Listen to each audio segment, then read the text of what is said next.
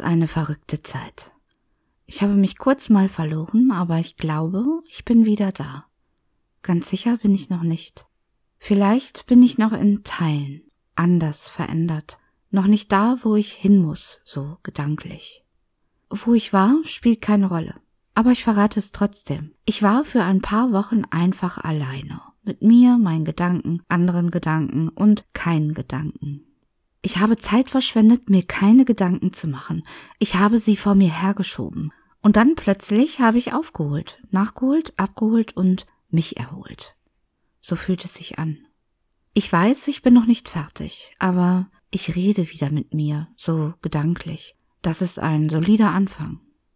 Ich habe ganz viel festgestellt. Vieles, was ich immer befürchtet habe, wurde wahr.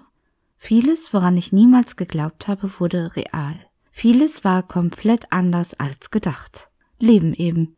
Ich habe Bilanz gezogen, auch so rein zwischenmenschlich, und dabei stand mal nicht im Fokus, wem ich was bedeute, sondern wer mir etwas bedeutet, wer es wert ist, mir etwas zu bedeuten. Und noch viel wichtiger, was ich mir bedeute.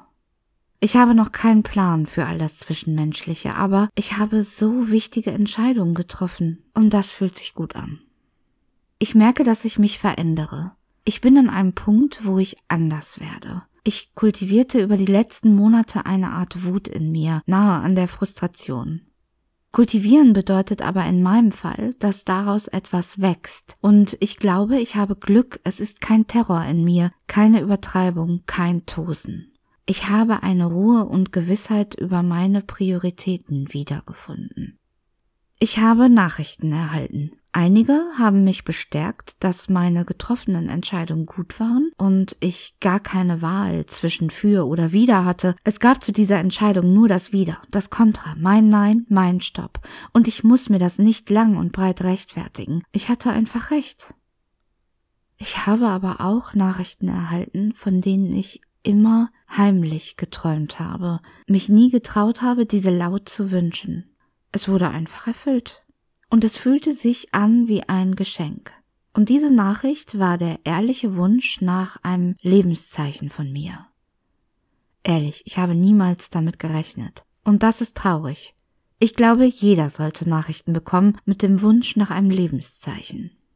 Was dem Ganzen einen Kirsche auf Sahne Moment gegeben hat, ich hatte überhaupt keinen Zweifel, dass es wirklich um mich ging in dieser Nachricht und es kein Plan zur Kontaktaufnahme war, weil man mich gerade mal wieder gut für irgendwas gebrauchen könnte.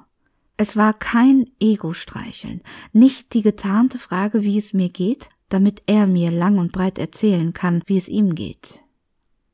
Ja, es waren mit Abstand die schönsten acht Worte in einer Textnachricht, die ich jemals erhalten habe. Ich habe ganz viel, was ich erzählen möchte. Endlich wieder. Von der Zeit, in der ich weg war. Worüber ich nachgedacht habe und was ich erlebt habe. Ich weiß aber noch nicht, was und ob überhaupt irgendwas davon in diesem Podcast landen wird.